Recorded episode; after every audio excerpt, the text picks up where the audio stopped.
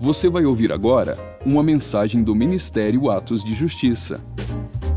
Para mais conteúdos como esse, siga o nosso perfil aqui na plataforma ou acesse o canal Atos de Justiça no YouTube. Aproveite e siga-nos também em nossas redes sociais. Que Deus te abençoe poderosamente. E lembre-se, viva todos os dias da sua vida por causa daquele dia. Começando hoje uma nova série cujo título é Devoção. E talvez você tenha o hábito, um bom hábito de todos os dias, e eu espero que tenha, de fazer um devocional. E o devocional, aquele que você faz de manhã, você pega a sua Bíblia e você é, começa o seu dia orando e buscando iniciar esse dia na presença de Deus, nada mais é do que um hábito que reflete aquilo que a sua vida deve ser em Deus. Então, se nós fôssemos para o dicionário e buscarmos uma definição a respeito do que é devoção, nós vamos ver que trata-se do simples ato de você colocar o seu coração totalmente rendido e prostrado à vontade de Deus para a sua vida, a ponto de não se importar mais com a sua vida, mas sim com aquilo que Deus deseja para a sua vida. Amém? E quando a gente fala em devocional, eu não consigo deixar de pensar ou não consigo relacionar uma pessoa. Cara, podia ter um mic para você aí, né? Rola? Aqui a produção é fantástica, gente. O negócio aqui é fora de série. E eu não consigo deixar de pensar em uma pessoa que obedeceu tanto a Deus quanto o profeta Daniel. Então, sem muito spoiler, né? Eu vou falar um pouco a respeito do profeta Daniel nessa noite. E queridos, como é difícil viver essa vida de obediência assim como o profeta Daniel. É impossível um crente dizer que tem uma vida de devoção a Cristo sem expressar uma vida de obediência. Então, antes de nós falarmos em devoção, antes de nós entrarmos em conceito, antes de nós entendermos o que é devoção, nós precisamos entender primeiramente o que é obediência. E como eu gosto de dizer, a gente nunca vem pregar sem que antes Deus nos pegue. E há muito tempo eu tenho buscado exercitar na minha vida a obediência. E existem dois níveis de obediência: aquele que nós transferimos aos homens então, às vezes, nós temos dificuldade em obedecer às autoridades que Deus eleva sobre as nossas vidas, como, por exemplo, pai mãe. Mas eu já ministrei aqui a respeito disso. A primeira autoridade que Deus constitui sobre nós, que são os nossos pais, estão condicionados a uma promessa de longevidade. Ainda hoje, a pastora Cássia estava vendo uma ministração que falava a respeito do, do discípulo do apóstolo João. E eu me lembrei de algo que de repente caiu no meu coração e eu fiz ela pausar e falei: "Você sabe por que que João, ele um dos motivos de ele ter vivido muito e um dos motivos dele ter tido não como não uma morte não violenta como os outros seguidores de Jesus, como os outros discípulos, como os outros apóstolos, foi justamente Eita, mudou minha voz aqui, cara. Você está mexendo aí? Então deixa minha voz igual a do Cid Moreira, cara. Vral. Foi simplesmente o fato de quando Cristo estava na cruz, ele olha para João e ele olha para Maria e ele fala: Eis aqui a sua mãe. E ele olha para Maria e fala: Eis aí o teu filho. Então ele transfere esse, essa incumbência e João ele passa a cuidar de Maria. Então nós vemos esse resultado dessa promessa. Ele honrou a mãe do mestre e eu acredito que isso corroborou para que ele tivesse uma longa vida. Não sei nem porque que eu falei isso, sabe? Mas talvez alguns aqui tenham que se condicionar nessa questão de obediência aos pais, ainda. Nós temos obediência a líderes, a pastores, enfim, pessoas que estão sobre a nossa vida e são usadas sim. Eu não estou falando de uma obediência cega ou de uma obediência tola, mas Deus ele coloca pessoas na, nas nossas vidas, pais espirituais, para nos direcionar a respeito do caminho que Ele deseja que nós sigamos. E às vezes nós temos dificuldade nesse âmbito humano, ainda que isso esteja totalmente atrelado ao cunho espiritual da coisa. E muito mais dificuldade nós temos em obediência ao Senhor. E como eu dizia, né, antes de me enrolar e me perder aqui, quando eu cheguei no culto, é, Deus ele me cobrou a respeito de um direcionamento. Tem algo que eu gosto muito assim. As pessoas que me conhecem sabem que eu não sou apegado a bens materiais. Então eu já dei muita coisa que eu tenho. Eu já dei ferramenta, eu já dei smartwatch, eu já dei celular, celular caro. Então assim, quando Deus fala ao meu coração, eu não fico segurando. Eu vou lá e abençoo. E Deus me abençoa também, porque é um princípio, aquele que dá, recebe. Queridos, mas existe algo que eu gosto muito, e algo que eu uso muito, que é a minha bicicleta. E há um tempo atrás Deus falou bem assim: você vai dar a sua bicicleta para uma pessoa. E eu falei bem assim: não, Senhor. E aí o Senhor falou: sim, e você tem um prazo para entregar a sua bicicleta, só que Deus não falou o prazo. E chegando hoje, quando eu vi essa pessoa, Deus falou: é hoje, porque a bicicleta está aí, a pessoa está aí. E aí eu chamei a pessoa e falei: irmão, eu vou te entregar, vou ali que eu vou te entregar algo. E aí eu entreguei. Queridos, obedecer dói, obedecer custa e é difícil. Mas uma vida de devoção ela é pautada em obediência. Havia uma frase de uma pastora, da minha primeira pastora, e ela dizia bem assim: que todo obediente prospera e todo obediente conquista. Aquele que tem o coração duro em não obedecer ao Senhor, ele não pode dizer eu tenho uma vida de devoção, porque o coração dele não está entregue àquele que fala ao coração dele. Entende? Amém até aqui? Então, se você deseja ter uma vida de devoção, se você deseja obedecer ao Senhor até as últimas consequências,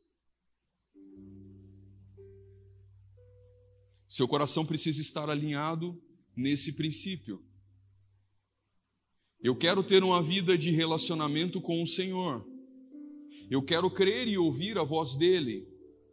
Mas o problema não é ouvir a voz do Senhor. O problema é ouvir e obedecer.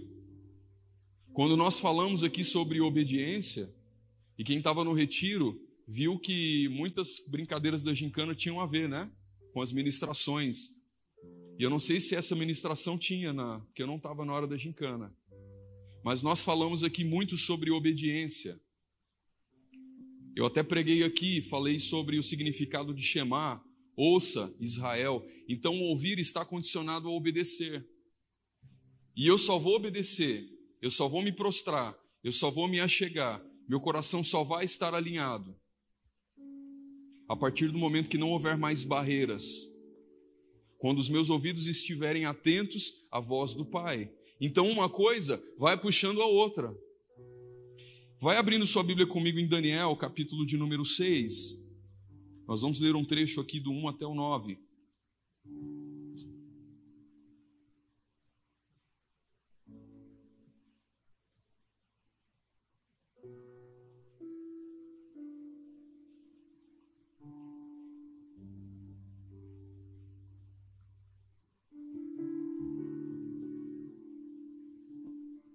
Profeta Daniel.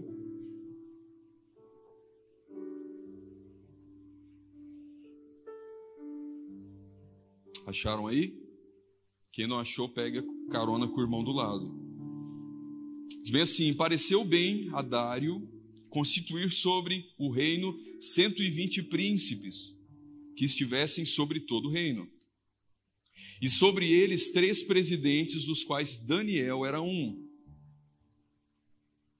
aos quais esses príncipes dessem conta, para que o rei não sofresse dano. Então o mesmo Daniel sobrepujou a esses presidentes e príncipes, porque nele havia um espírito excelente. O rei pensava constituí-lo sobre todo o reino. Então os presidentes e os príncipes procuravam achar ocasião contra Daniel a respeito do reino, mas não podia achar ocasião ou culpa alguma, porque era fiel e não se achava nele erro nem culpa. Então esses homens disseram: Nunca acharemos ocasião alguma contra esse Daniel. E não há e se não acharmos contra ele na lei do seu Deus, se não acharmos contra ele na lei do seu Deus, perdão. Então esses, esses presidentes e príncipes foram juntos ao rei e disseram-lhe: Ó oh, rei Dário, vive para sempre todos os presidentes do reino, e capitães e príncipes, conselheiros e governadores. E concordaram em promulgar um edito real e confirmaram a proibição de qualquer que, por espaço de 30 dias, fizeram uma petição a qualquer Deus ou a qualquer homem, e não a ti, ó rei, seja lançado na cova dos leões. Agora, pois, o rei confirma a proibição e assina o edito, para que não seja mudado conforme a lei dos medos e dos persas, que não se pode revogar. Por essa razão, o rei Dário assinou o edito e a proibição. Até aqui, amém? Queridos, esse rei, chamado rei Dário, ele era um imperador que não estava somente sobre a Babilônia. Mas antes de falar um pouco a respeito desse rei, ou a respeito do poder que ele tinha, eu queria falar a respeito da vida de Daniel. E conforme nós vamos falando, eu quero correlacionar a vida de Daniel com aquilo que nós vivemos nos nossos dias. Eu gosto sempre de enfatizar isso, porque a Bíblia tem esse poder de nos transpor além das barreiras do tempo. A Bíblia é um livro histórico, mas ela é um livro profético. E no que tange ao profético da Bíblia, ela consegue nos tirar do nosso tempo, do nosso cronos, e ela nos leva ao kairós de Deus. Então, algo que é dito, que é registrado na palavra do Senhor, que tem sim o seu tempo e o seu significado para aquele povo, consegue transpor essa barreira histórica e ela nos alcança mediante aquilo que nós estamos vivendo nos nossos dias. Então eu quero te garantir que, mediante a temática que nós propusemos nessa noite, para esses dias dessa série, e coisas que você está vivendo nesses dias, a vida e a história desse profeta chamado Daniel, elas conseguem se correlacionar com as nossas vidas, amém? Daniel ele é levado à Babilônia, e alguns aqui conhecem a história de Daniel. Se você pegar lá no capítulo de número 1, ele é levado ainda um jovem. Quando um rei chamado Nabucodonosor ele vai até Jerusalém conter uma revolta que havia no reino de Judá, ele destrói a cidade de Jerusalém. Então nós temos um fato histórico que os teólogos chamam de primeira diáspora. Então, as tribos elas já estão dispersas e a tribo de Judá ela é levada cativa e alguns judeus são levados cativos. Só que entenda bem, eles não levavam qualquer pessoa cativa. Quando esses reinos vinham subjugar um outro reino, eles destruíam tudo. Os príncipes daqueles dias, assim como o príncipe desse século, quando nós falamos de Babilônia, nós não estamos, não estamos falando simplesmente de, um, de uma nação que já foi extinta, mas a Bíblia ela nos dá pistas a respeito de um reino, que é o reino das trevas, que corrobora, que age para que o reino de Deus não avance. Amém até aqui?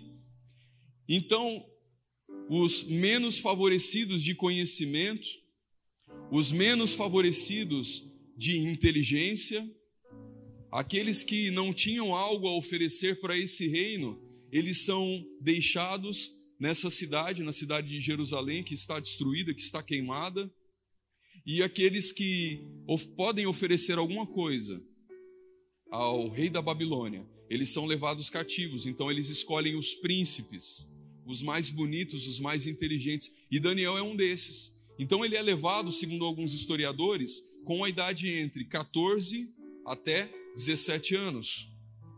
Então nós temos um adolescente cuja medida de talvez de QI, cuja medida de beleza, cuja medida de porte físico tenha sobrepujado os demais. Então é como se nós escolhêssemos os melhores para executar alguma tarefa para o maioral daquele reino. Então, por sorte, Daniel ele vai, vai parar dentro do palácio. E Deus começa a usar Daniel pela sua vida de devoção a ele. Então Deus fala ao coração de Daniel e ele obedece. Em, em algumas situações, Deus dá sonhos a Daniel e ele obedece. Sabe, queridos, assim como Daniel naqueles dias, Deus tem levado e levantado muitos de nós para estarmos em lugares que são chave na sociedade. Talvez você está aqui hoje e Deus está te colocando em alguns lugares específicos da sociedade. E eu quero te dizer uma coisa: Deus não está te colocando ali à toa. Se Deus está te preparando para assumir um concurso público, se Deus está te preparando para uma profissão específica, ouça bem o que eu estou dizendo. Você não está ali simplesmente para ter um bom salário, para ter prestígio. Se Deus está te levantando nesses dias e te colocando em lugares especiais, em lugares altos, ainda que você não tenha percebido, ainda que você diga bem assim, pastor, isso é a coisa mais normal do mundo, eu quero te dizer que não é. Se Deus está te elegendo para coisas grandes nesses dias, querido, é para que a honra e a glória do Senhor se manifeste naquele ambiente. Entende? Quando Jesus ele vem e ele faz uma oração ao Pai, compadecido dos seus filhinhos, dos seus discípulos, daqueles que estão ali sofrendo. E ele diz bem assim: Senhor, eu não rogo para que o Senhor os tire do mundo. Jesus ele não queria que eu e você e atenção, eu não estou falando aqui de uma igreja triunfante, tá? Eu não estou falando de uma igreja que vai triunfar. A igreja, em certo momento da sua história, está predito, ela vai ser perseguida. Mas o Senhor, Ele está nos colocando nesses dias, em lugares específicos e estratégicos, porque o reino de Deus é chegado e ele precisa ser manifesto na terra. O Messias, Yeshua, Jesus, ele precisa ser anunciado nesses dias. Amém? Então seria muito fácil para Deus nos tirar desse mundo ou nos separar. Seria muito fácil, às vezes nós falamos a respeito das dificuldades desses dias. E algumas pessoas dizem bem assim, mas não seria muito mais fácil se nós tivéssemos uma comunidade, aqueles que estavam ali no, no retiro há duas semanas atrás, sentiram o que é estar separado das coisas desse mundo. Eu quero te dizer uma coisa: seria muito mais fácil, mas não cumpriria propósito. O Senhor, Ele deseja que nós nos separemos das coisas desse mundo. Mas ele não nos tirou desse mundo, assim como Daniel estava na Babilônia. A Babilônia era um antro de adoração a outros deuses. Diversas divindades ali eram adoradas, e o Deus de Daniel para aqueles habitantes era apenas mais um Deus. Era apenas mais um Deus em um panteão de diversas divindades que eram adoradas. Então, aonde aqueles conquistadores iam conquistando, aonde eles iam ganhando espaço, eles traziam novos deuses. O império fala disso. É por isso que quando nós lemos a Bíblia e nós vemos a definição a respeito do reino de Deus, a Bíblia descreve o reino como, como realmente algo que tem um rei, é algo consistente, é algo único. E quando nós vamos analisar a definição, as definições a respeito do mal, nós lemos como o reino das trevas. Porque o, rei, o reino só tem um rei. O império não. Ele pega tudo que é tipo de coisa, de cultura, de ajuntamento, e ele faz uma mistura para que nós não tenhamos conclusão e para que nós não creiamos em nada que é concreto. Então, dentro do império das trevas, nós temos muita mentira, nós temos muita, é, muita definição de coisa nenhuma. E quando nós olhamos para o reino de Deus, nós temos a única simplicidade da definição de um pai que entrega o seu único filho para que ele mesmo habite em meio a uma grande família de muitos filhos. Amém? Então, olhando para a vida de Daniel até aqui, tudo ia muito bem, porque ele entendeu que ele deveria não se contaminar com os manjares do rei. Então todos conhecem né, aquele jejum de Daniel. Mas sabe, o jejum de Daniel ele não durou 21 dias. Salvo engano, o jejum de Daniel durou três anos. Então ele se separou durante muito mais tempo do que 21 dias. Ele tirou de si tudo aquilo que agradaria a sua alma. Entendem? Então ele não comeu as coisas agradáveis, mas ele foi fortalecido pelo Senhor para que, em dado momento, ele estivesse em um lugar estratégico e os governantes começaram a ser trocados. Nabucodonosor cai, depois o seu sucessor cai, aqueles governantes que estavam sobre a Babilônia, eles começam a cair, porque o governo do Inico, ele é temporário. Ainda que nós falemos no anticristo e nós tenhamos muito medo do anticristo chegar e da perseguição vir, queridos, o governo do anticristo ele é temporário tudo que nós estamos vivendo nessa sociedade, tudo que nós estamos vivendo nesse tempo, que vai contra a palavra de Deus, que denigre os valores da eternidade, é tudo muito temporário. Então não tenha medo. Não tenha medo de se imposturar nesses dias e fazer a vontade de Deus. Sabe, Deus está esperando de nós que nós tenhamos postura e devoção a Deus, devoção ao Pai. É nos colocar em um lugar onde Ele vai falar e nós vamos obedecer. Ainda que nós estejamos na Babilônia, nós não daremos ouvidos aos governantes da Babilônia, aos governantes desse século. E nós diremos a Ele: Sim, Senhor, eu te obedecerei é ter um coração alinhado à voz e ao coração do Pai, para que Ele nos fale o que nós devemos fazer.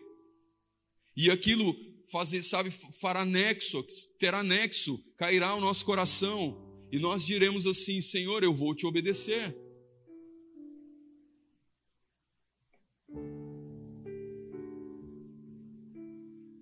Então nós vimos aqui, nós falamos de um Daniel que chegou adolescente. E sinceramente, essa palavra, quantos adolescentes nós temos aqui? Pode erguer a mão assim, bem alto. Sabia que, que eu vou te falar uma verdade aqui? Sabia que essa palavra, adolescente ou adolescência, é uma invenção da psicologia moderna? Na, na palavra de Deus, quando o menino faz 12 anos, ele já é um homem. Você que levantou a mão, que é menino, que, que quando eu perguntei quantos adolescentes nós temos aqui, eu quero te dizer uma coisa: você não é adolescente coisa nenhuma, você é um homem. Deus te constituiu homem. E você, moça que levantou a mão, você já é uma mulher. A Bíblia diz bem assim: alegra-te, jovem, na tua mocidade. Não diz bem assim: alegra-te, adolescente.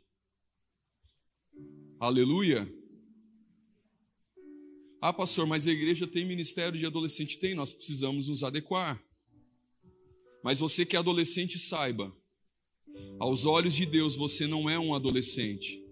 Você é um homem que tem fôlego de vida, você é uma mulher que tem fôlego de vida, assim como Daniel. E você pode escolher nesses dias se a chegar à mesa do rei e dizer não. Eu não vou me contaminar com esses manjares. Daniel ele tinha uma vida de oração, de devoção, de jejum e não só de práticas espirituais. Ele queria e ele era sedento por ouvir a voz de Deus.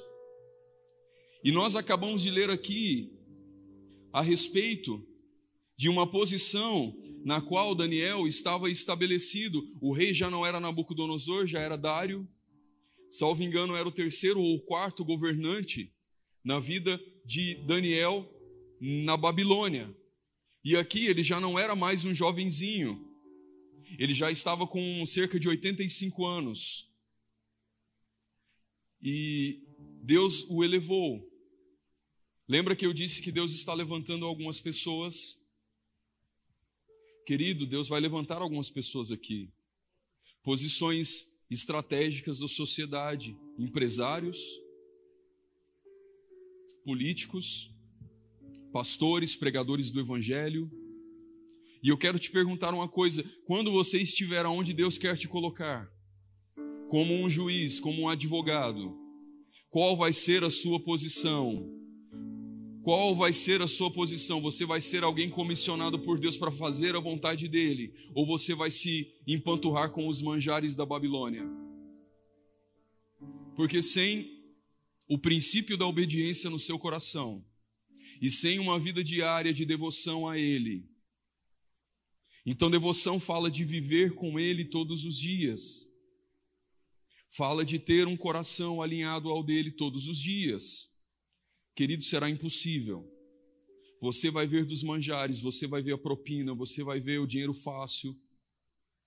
Você vai se esquecer dos princípios de ter uma vida com Deus muito fácil.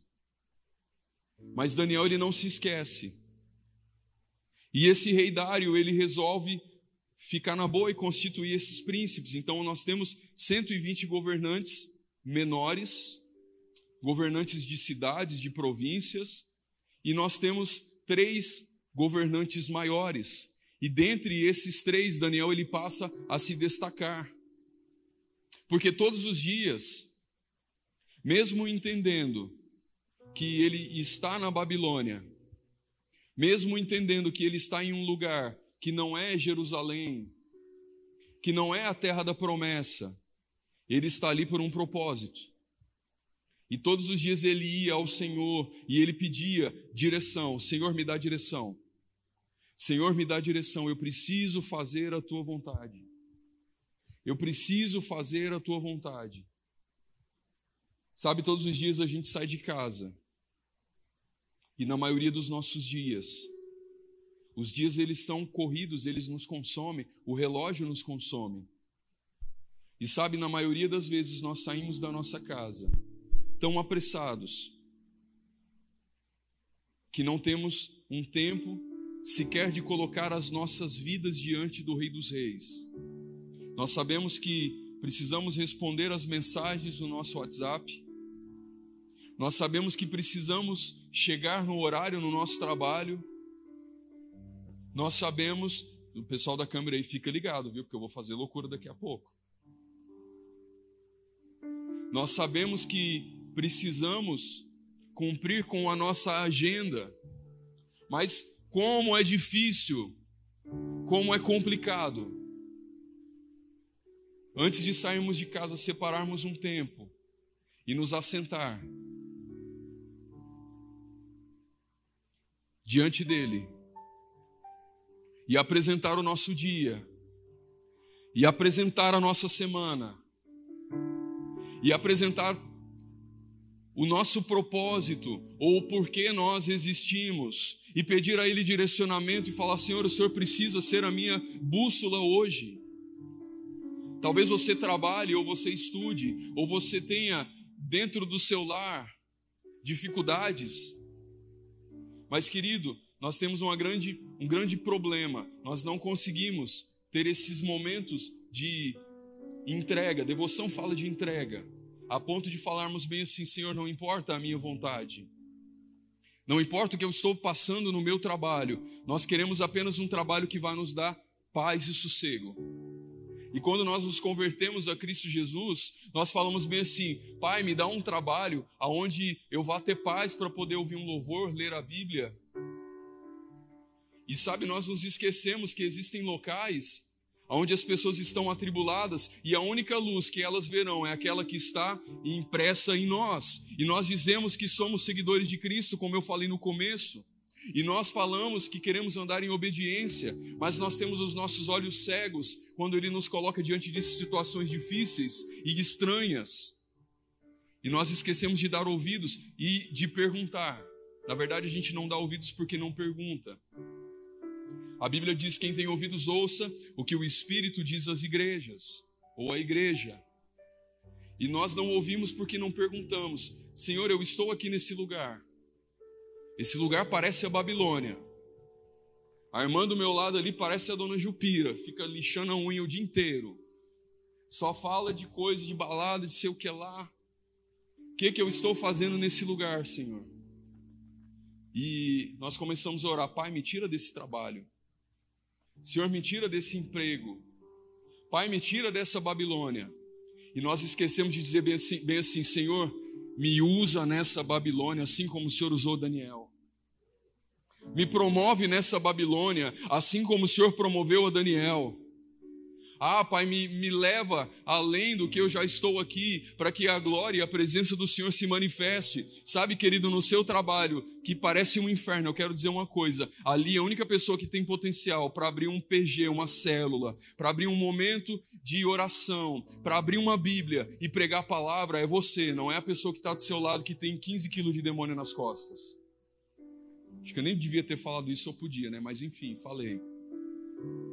Então, sabe, se você está na Babilônia nesses dias, é porque Deus te elegeu como Daniel e te colocou naquele lugar. Então eu quero te dizer uma coisa: não fuja daquilo que Deus está querendo te usar para fazer. Não fuja. E talvez você diga, mas pastor, na minha casa só eu sou crente. Talvez a Babilônia, ou o, o, o, o aspecto da Babilônia seja dentro da tua casa. E eu vou te falar uma coisa: não adianta fugir. Daniel não saiu correndo e voltou para Jerusalém com 17 anos. Ele escolheu obedecer ao Senhor. E com 85, ele está em um lugar alto. E eu vou te falar uma coisa: quanto mais alto você for, quanto mais o Senhor te promover, mais o inferno vai ter raiva de você. Quanto mais você tiver o seu coração alinhado à vontade de Deus, quanto mais você pregar o Evangelho. O problema de, do, do diabo hoje, queridos, não é mais a igreja, porque a igreja ela permitiu que o mundo entrasse. Então, às vezes as pessoas falam bem assim: antigamente eu ia na igreja e o trem era louco, as pessoas endemoniavam, né? Hoje em dia o Satanás ele não precisa se manifestar mais dessa forma. Porque nós que somos a igreja, nós esquecemos que a igreja ela é como uma candeia que precisa iluminar o mundo. Então a nossa reação tem sido de aceitar essa opressão. Então Deus nos eleva e o inferno se levanta e nós nos oprimimos. Quantos aqui querem ser usados? Você quer ser usado, você tem certeza? Fala, quantos querem ser usados? A pessoa faz igual um, né, uma ola assim. Ou, quantos aqui querem ser usados? Assim como Daniel. Então se prepare porque o inferno vai se levantar contra você.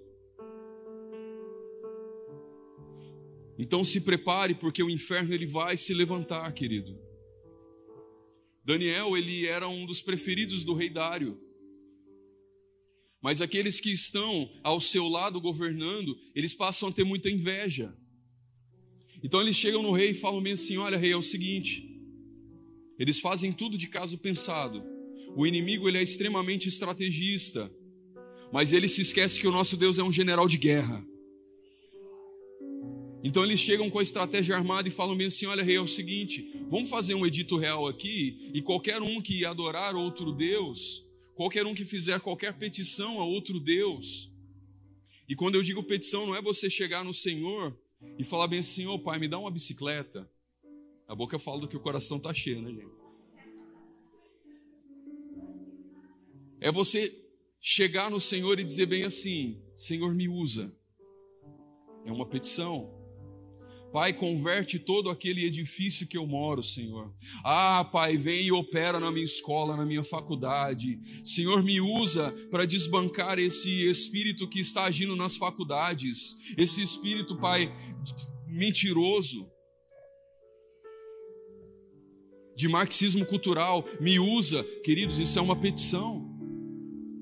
Quando você coloca a vida de alguém diante do Senhor, pedindo para que o Senhor haja naquela vida. Então esse edito real é assinado porque pareceu bem ao rei. Os puxa-saco foram lá, né, os cumpincha, e falaram bem assim: ó, oh, rei, é o seguinte, e aí? Todo mundo que tiver que pedir qualquer coisa vai ter que pedir para o Senhor, porque o Senhor é o maioral. E daí o rei vai e assina. E a sentença é: aquele que pedir qualquer coisa a outro homem, aquele que pedir qualquer coisa a outro Deus, que não seja o Deus do governo desse mundo.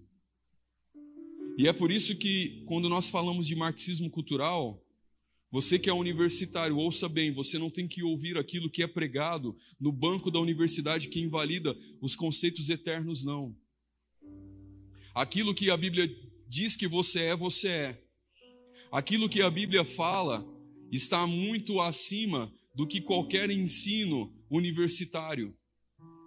Sim, você precisa de um diploma para trabalhar, ou não, né? Não sei o propósito de Deus na tua vida. Mas sabe, não acredite em todas as verdades que são ditas no banco da universidade. Nós precisamos ser resistência nesses dias. As vozes da Babilônia, elas não podem calar a voz do Rei dos Reis e Senhor dos Senhores. Então a sentença é dada: aquele que pedir qualquer coisa será lançado na cova dos leões. Aquele que se levantar contra aquilo que o edito real diz, receberá uma sentença de morte. Abre comigo lá em Daniel 6, do 10 em diante, nós vamos ler.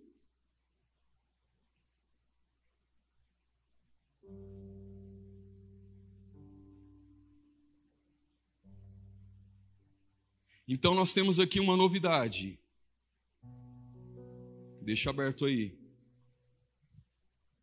Todo aquele que adorar ao Deus de Israel será morto. Todo aquele que se prostrar diante o Deus de Israel será morto.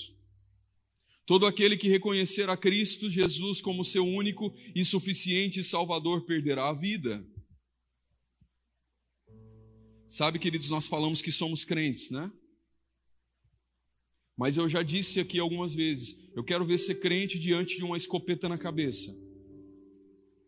Como já vi relatos de alguns missionários. Eu lembro de um missionário que veio uma vez pregar na Atos e ele falou que no campo onde ele estava, certa feita, alguns terroristas entraram em um shopping center e enfileiraram algumas pessoas que eram crentes. E aí os que eram crentes eles matavam. E aí os que não eram crentes, eles perguntavam se eles trocariam de Deus.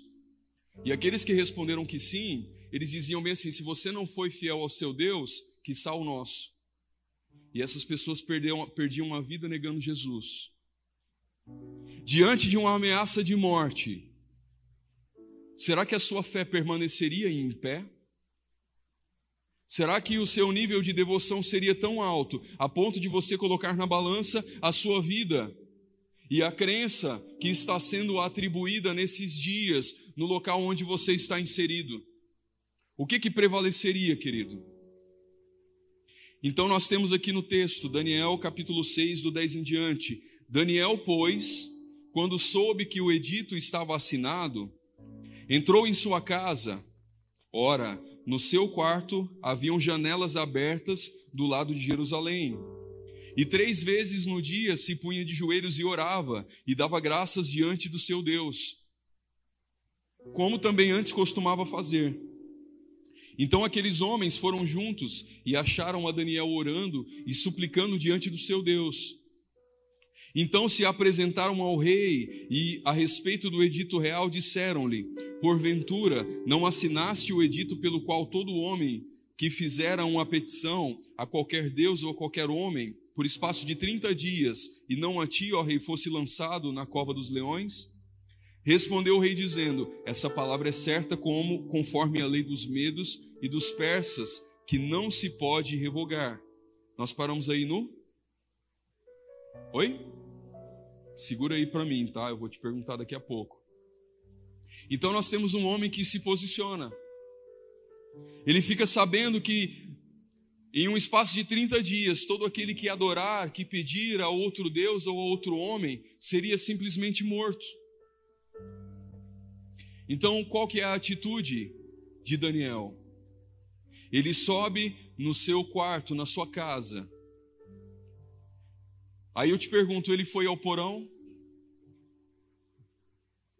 Ele foi na dispensa? Ele foi orar escondido? Nós temos tanta dificuldade quando alguém pede bem assim, no meio de um shopping center: Você pode orar por mim? E a primeira coisa que a gente faz, a gente olha para um lado, olha para o outro e fala: Aqui? Né? Quando nós temos que orar em público, aonde o ambiente não é uma igreja, nós imediatamente nos retraímos. Porque esse espírito babilônico, ele já nos aponta, ele já vem contra nós. E nós temos dificuldade de colocar no outdoor da nossa fé, a nossa fé, e dizer ao mundo: Eu sou crente em Cristo Jesus. Em mim há algo muito maior que opera do que aquilo que está no mundo. Mas Daniel ele faz o contrário. Eu acredito que eles começam a colar nos postes aquela notícia, porque assim que era feito. Não é poste de telefone não, tá? Eles começam a colar nos postes, nos locais de anúncio, nos locais de adoração, que todo aquele que não adorar e não pedir ao rei coisa alguma vai ser lançado na cova dos leões.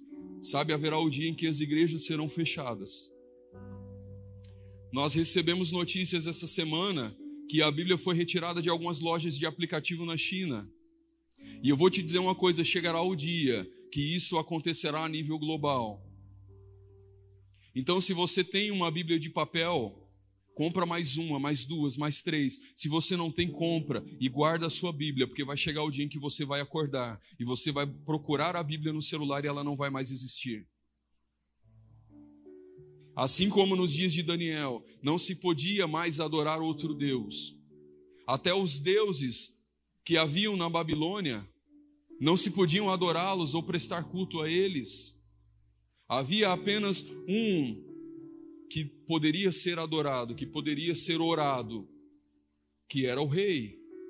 Ah, isso me arremete tanto aos, aos tempos que nós viveremos, e não estão distantes. O iníquo ele vai se manifestar. E eu não estou te falando isso para você ter pesadelo, medo, para você não dormir à noite.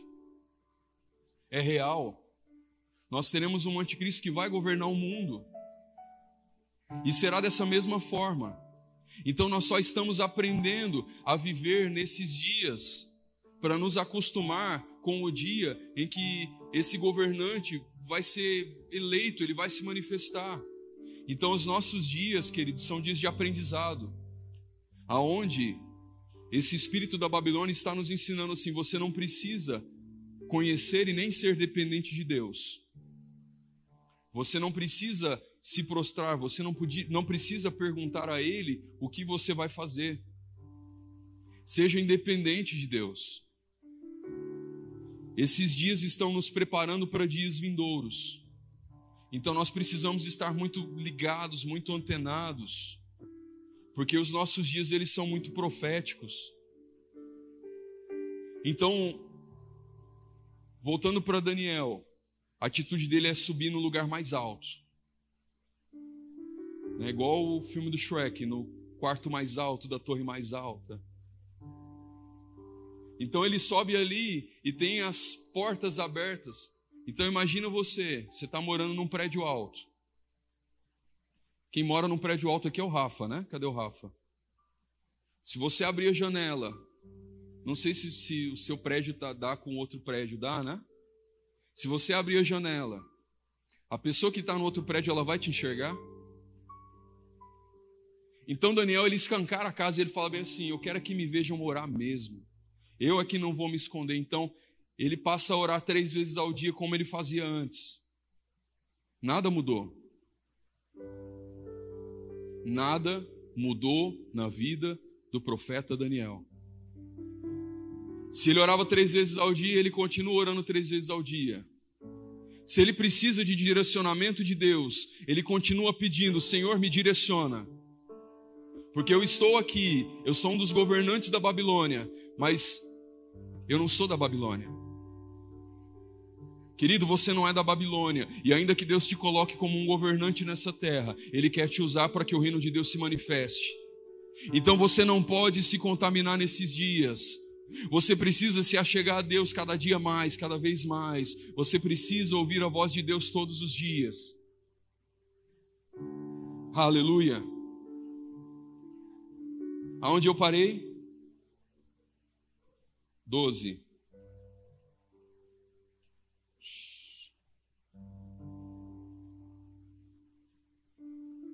Então responderam ao rei, dizendo: Daniel, que é dos filhos dos cativos de Judá, não tem feito caso de ti, ó rei, nem do edito que assinastes, antes três vezes por dia ele faz a sua oração. Ouvindo então o rei essas palavras, ficou muito penalizado. E a favor de Daniel propôs dentro do seu coração livrá-lo, e até o pôr do sol trabalhou para salvá-lo. Então aqueles homens foram juntos ao rei e disseram-lhe: Sabe, ó rei, é lei dos medos e dos persas que nenhum edito ou decreto que o rei estabeleça se pode mudar. Então o rei ordenou que trouxessem a Daniel e lançaram-no na cova dos leões. E falando o rei, disse a Daniel: O teu Deus, a quem tu continuamente serves, ele te livrará e foi trazida uma pedra e posta, e posta sobre a boca da cova. E o rei a selou com o seu anel e com o anel dos seus senhores, para que não se mudasse a sentença acerca de Daniel. Então o rei se dirige ao palácio e passou a noite em jejum, e não deixou trazer à sua presença instrumentos de música, e fugiu dele o sono. Até aqui, amém? Segura aí.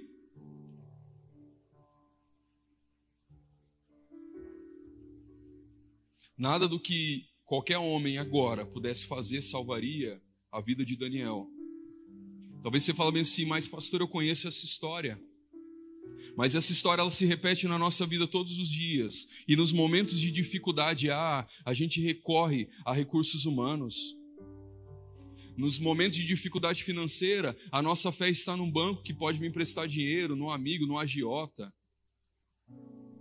Nos momentos de problemas familiares, a gente acha que não tem mais solução. E a nossa fé ela vai se esvaindo dia após dia. E quando a situação não tem mais jeito, quando a gente está dentro dessa cova de leões que fala a respeito de uma sentença de morte, Talvez você tenha entrado aqui hoje com uma sentença de morte. Talvez você olhe para a sua vida hoje e só veja sequidão. Talvez você olhe para a sua vida hoje e você está incutido em situações, em problemas, em dilemas, e você fala, cara, ninguém pode resolver meu problema. E com todo respeito, tá, às vezes a gente corre e nada contra a psicologia, ela tem muitos recursos. Mas sabe, querido, a psicologia ela não é dona das da soluções dos, para os dilemas da alma humana. É uma excelente ferramenta. E quando você pega alguém de Deus, ah, querido, quando você pega uma psicóloga que ora, depois eu passo seu telefone, tá? Merchan aqui. Aí o negócio fica bom, né, né, Cassi? Graças a Deus, Deus tem levantado muitos psicólogos nesse tempo que têm uma fé alinhada à palavra de Deus. Mas eu quero te dizer, não é a psicologia que vai trazer solução aos problemas da sua alma.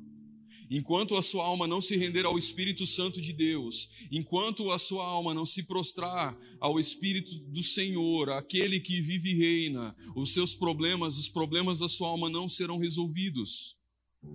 Enquanto não houver uma vida de entrega e de devoção completa, não haverá solução para os problemas em que você está inserido. E então você só simplesmente vai olhar e vai ver a, a pedra sendo rolada para a única saída que tem naquela caverna. Aquela caverna onde Daniel estava, ela só tinha uma entrada e uma saída. Não tinha a porta dos fundos. Não tinha uma janelinha. Então, queridos, é no momento em que a situação fica mais complicada é no momento em que a luz vai se esvaindo daquele local. É no momento em que a galera começa a rolar pedra que vai cobrir a boca da entrada da caverna. É na hora que você fala bem assim: meu Deus, agora lascou. Que Deus começa a operar. É nesse momento que nós começamos a ver o impossível acontecendo na nossa direção. E se nós não conseguimos crer naquilo que é basilar, se nós não conseguimos fazer aquilo que é simples na nossa vida de devoção ao Senhor, no momento mais difícil da nossa vida, eu te digo com certeza, a nossa fé, a nossa fé vai falhar.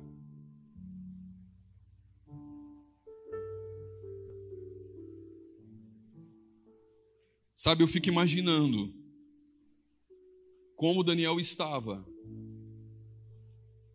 dentro daquela caverna, daquela cova. Cova fala de morte, né? Quando alguém, quando alguém morre, as pessoas elas cavam uma cova e lançam ali dentro o corpo. Cova dos Leões fala de uma sentença de morte. Você não queria curso, meu filho? Então me pega aqui, ó, ó, ó, ó, ó, ó, ó, ó, ó.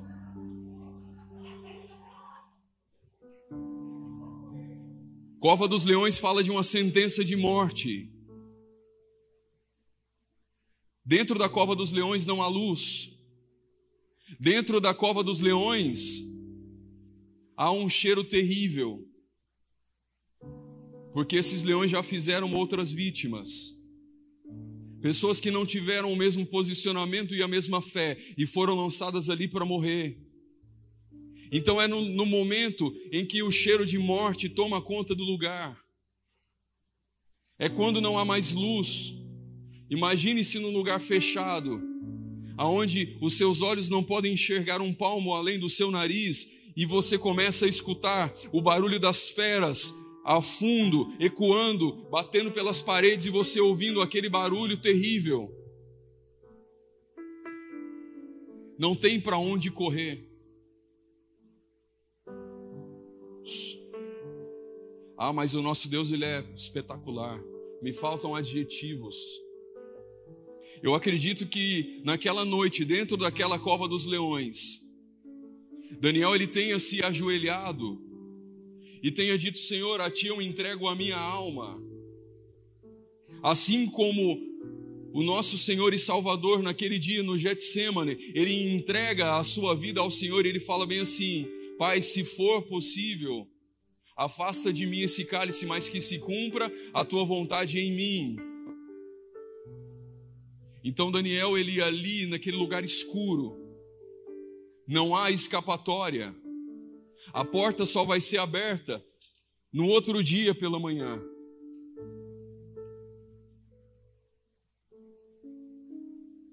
Que loucura, né? Eu nunca vi na minha vida leão fazer jejum, cara. Só na Bíblia isso. Nenhum leão ousou abrir a boca, nenhum leão ousou dar uma patada. E querido, a mão do leão é um negócio de louco, né? Quem assiste Discovery sabe. Nenhum leão ousou dar uma patada sequer em Daniel. Um leão ele tem força, ele tem poder para despedaçar uma pessoa, para fazer picadinho dela. Naquela, naquela noite o leão olhou para Daniel e falou: Hum, salada. Hum. Quero não. Acho que Daniel fez um PG com os leões, né? Sentou um aqui e falou: Léo, você fica aqui. Leônidas, você vai sentar aqui. Leonardo, você vai, você vai dar a palavra de oferta, tá? Vamos fazer um culto ao Senhor. Aleluia. Queridos, é dentro da cova dos leões que ele te dá livramento. É quando você fala bem assim, Senhor, se for preciso, eu vou dar minha vida em prol do Evangelho.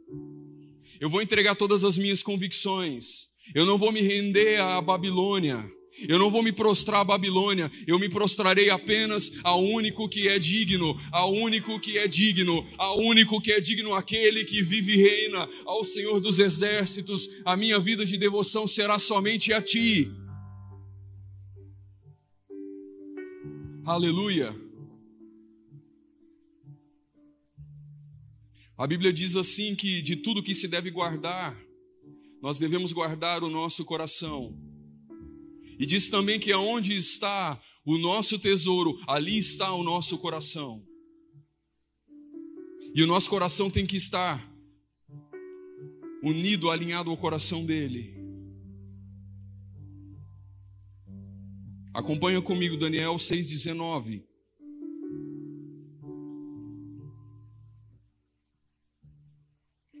Pela manhã, ao romper do dia, levantou-se o rei e foi com pressa aonde?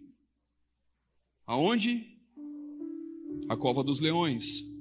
E chegando-se à cova, chamou por Daniel com voz triste, e disse o rei a Daniel: Daniel, servo do Deus vivo, dar-se-ia o caso que o teu Deus, a quem tu continuamente serves, tenha podido livrar-te dos leões? Olha o que o rei diz. É nesse dia, é nesse momento, que o mundo começa a dar testemunho a respeito da tua fé. É nesse momento que aqueles que tacaram pedra, aqueles que fizeram de tudo para que você não servisse a Deus, começam a dar testemunho da, do teu coração. O rei, o maior governante, ele para na porta da cova dos leões e ele diz: Daniel, servo do Deus vivo, o Deus a quem tu continuamente serve poderia ter te livrado?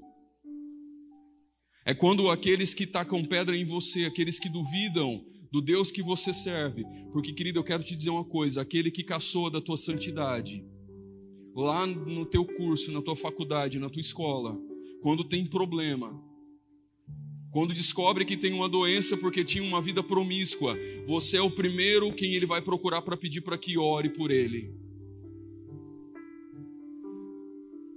Aqueles que têm problema no casamento, eles são os primeiros a te procurar. Aqueles que falam meio assim, você, você é fiel, que coisa, que coisa careta, cara. Larga a mão disso, ninguém vai ficar sabendo. Quando tem um problema dentro da casa, dentro da família, são os primeiros a te procurar. É quando o mundo, é quando a Babilônia começa a dar notícias a respeito daqueles que promulgam e que divulgam o reino de Deus nessa terra. É quando a sua lanterna brilha dentro da escuridão da cova dos leões. É quando nenhum leão tem autoridade para tocar um fio de cabelo seu. É quando aquela palavra do Salmo 91 que diz que mil cairão ao teu lado, dez mil à tua direita, começa a fazer sentido na sua vida. E nenhum leão te toca. Não deixe de confessar a Cristo nesses dias. Não deixe de confessar ao Senhor nesses dias, e não é só com a sua boca, mas é com a forma com que você anda e procede.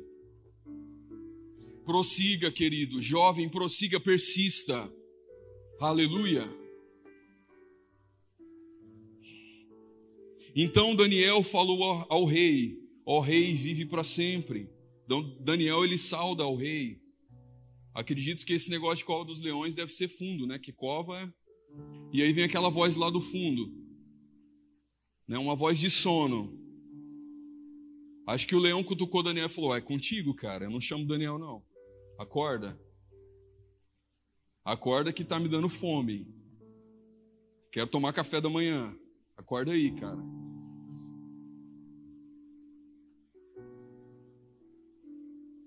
O meu Deus enviou o seu anjo e fechou a boca dos leões, para que não me fizesse dano, porque foi achada em mim inocência diante dele, e também contra ti, ó rei, não tenho cometido delito algum. Então o rei muito se alegrou em si mesmo e mandou tirar a Daniel da cova. Assim que foi tirado da cova, e nenhum dano se achou nele, porque crera no seu Deus, Ordenou o rei e foram trazidos aqueles homens que tinham acusado Daniel e foram lançados na cova dos leões. Eles, seus filhos, suas mulheres, e ainda não tinham chegado ao fundo da cova quando os leões se apoderaram deles e lhe esmigalharam todos os ossos. Eu já vou encerrar, mas eu quero dizer aqui algumas coisas importantes antes de nós orarmos.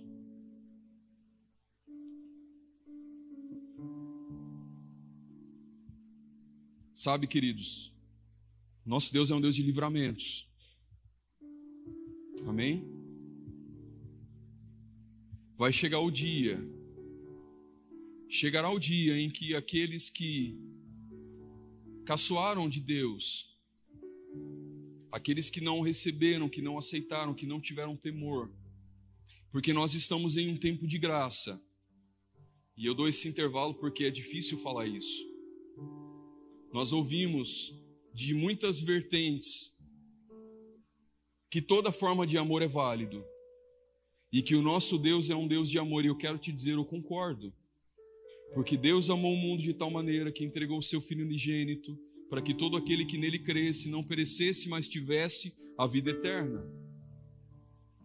Mas o nosso Deus, no período em que nós estamos, que é um período de graça,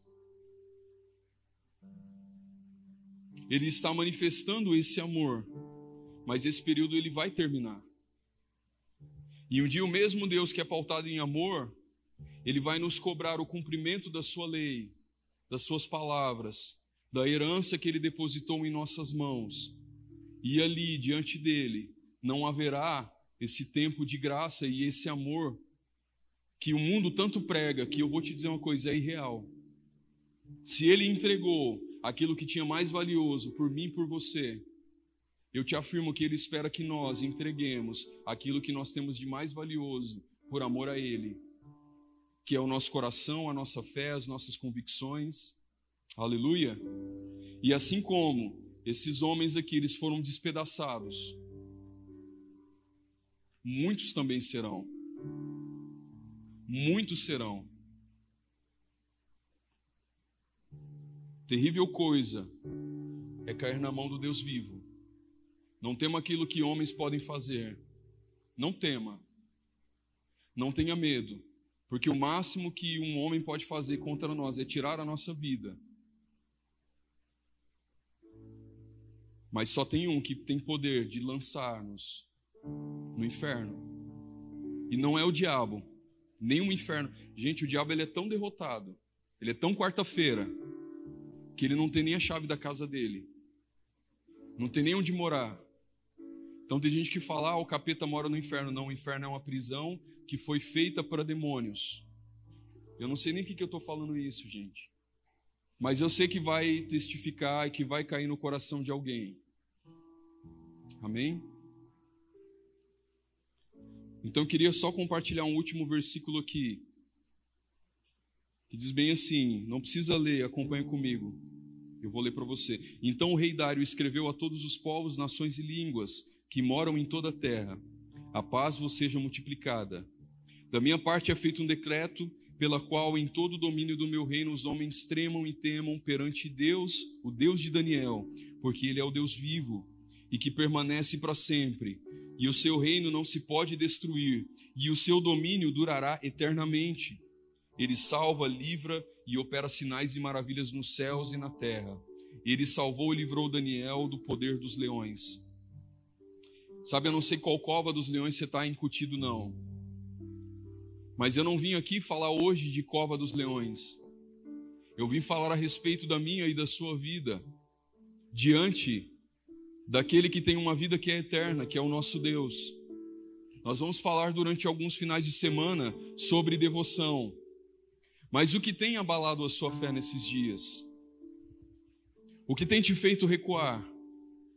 O que tem te feito pensar duas, três vezes antes de pregar o Evangelho, antes de se posicionar? O que tem te roubado os momentos de adoração a Deus? E momento de adoração não é só o culto de domingo ou de sábado, não. É uma continuidade na sua vida, dia após dia, dia após dia. Você adora a Deus quando você nega o mundo. Você adora a Deus quando você diz não para esse sistema babilônico em que nós estamos vivendo. Você, diz, você adora a Deus quando você diz não à promiscuidade, você adora a Deus quando você diz não ao uso de drogas, você adora a Deus quando você declara que você será santo, ainda que todos que estão ao seu redor não sejam. Isso é uma vida de devoção. Uma vida de devoção é dizer não ao pecado todos os dias, é não se contaminar com a mesa do rei é não se prostrar diante de outro rei, de outro Deus. É não fazer das coisas que Deus está colocando na sua vida o seu Deus. É se entregar todos os dias. E eu quero te perguntar como está a sua vida de devoção. Será que você está na Babilônia e já se encantou com os manjares que te ofereceram? Tem uma música que não é nem uma música de adoração, é uma música da banda Resgate. Não, vocês não vão, vocês não vão nem saber cantar, gente. Acho que é um pouquinho antiga. O Alfredão vai saber. Que ela fala bem assim, a letra dela fala bem assim: se prostrar todo dia e provar ser fiel, ser lançado na cova e sair ileso como Daniel. Deus só dá livramento, queridos, a quem, é, a quem tem uma vida de devoção. Às vezes a gente faz caca, né? E aí a gente vai para Deus e fala: Senhor, me dá livramento. Eu fico imaginando Deus assim: Oh, não, oh, não, não, não.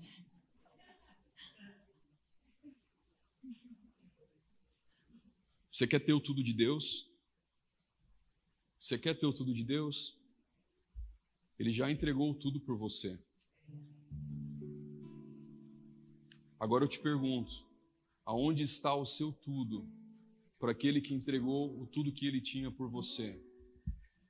Como está a sua vida de devoção? Fique em pé no seu lugar.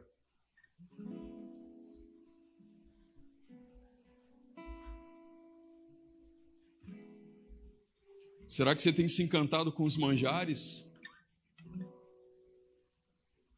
Será que você tem obedecido?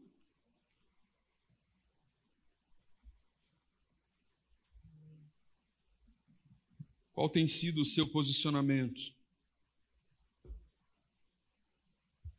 Diante das ameaças, diante dos decretos, diante da cova dos leões, qual vai ser o seu posicionamento, jovem?